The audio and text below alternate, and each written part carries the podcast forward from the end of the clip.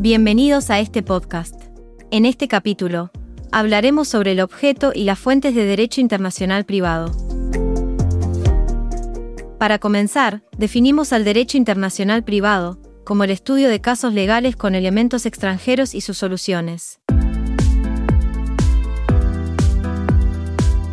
Así también vamos a mencionar que los casos en el derecho internacional privado se rigen por diferentes métodos y son evaluados a través de un complejo conjunto de valores que destacan el respeto hacia los elementos extranjeros, especialmente en situaciones multinacionales. Por otro lado, observaremos también que el mismo cuenta con teorías esenciales en donde encontramos la teoría clásica, que se centra en el conflicto de leyes para determinar qué normativas se aplican a disputas internacionales. Posteriormente, encontramos también las teorías bipartitas, como la common law, que no solo considera el conflicto de leyes, sino también el de jurisdicción, destacando la eficiencia y eficacia del proceso legal en un contexto globalizado. Así también, cabe mencionar la teoría bipartita denominada material, que abarca tanto el conflicto de leyes como el derecho privado uniforme con normativas directas. Además, hallaremos teoría tripartitas que presentan una visión más abarcadora. Una teoría convencional incluye junto al conflicto de leyes el derecho de la nacionalidad y el derecho privado relacionado con extranjeros. Por otro lado, una teoría moderna, que surge después de la Segunda Guerra Mundial, incorpora normativas internacionalmente imperativas o de carácter policíaco.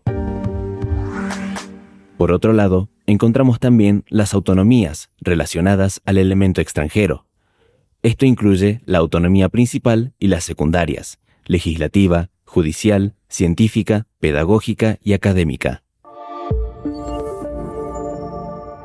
En cuanto a las fuentes del derecho internacional privado, estas se clasifican en fuentes reales, materiales y formales, y fuentes de conocimiento, doctrina especializada.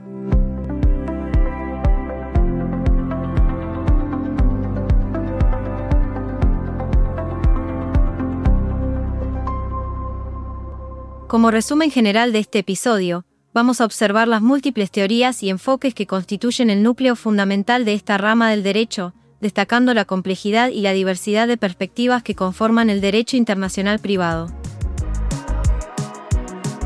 Así también, destacamos las fuentes que proporcionan los pilares sobre los cuales se fundamenta el derecho internacional privado, incluyendo tanto las fuentes reales, es decir, la costumbre, la jurisprudencia y las leyes internacionales, como las fuentes de conocimiento, por ejemplo la doctrina especializada en el campo, ofreciendo una comprensión más amplia y profunda de esta disciplina jurídica.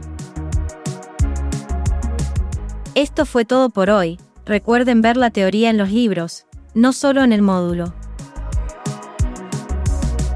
Los esperamos en el próximo podcast de la carrera.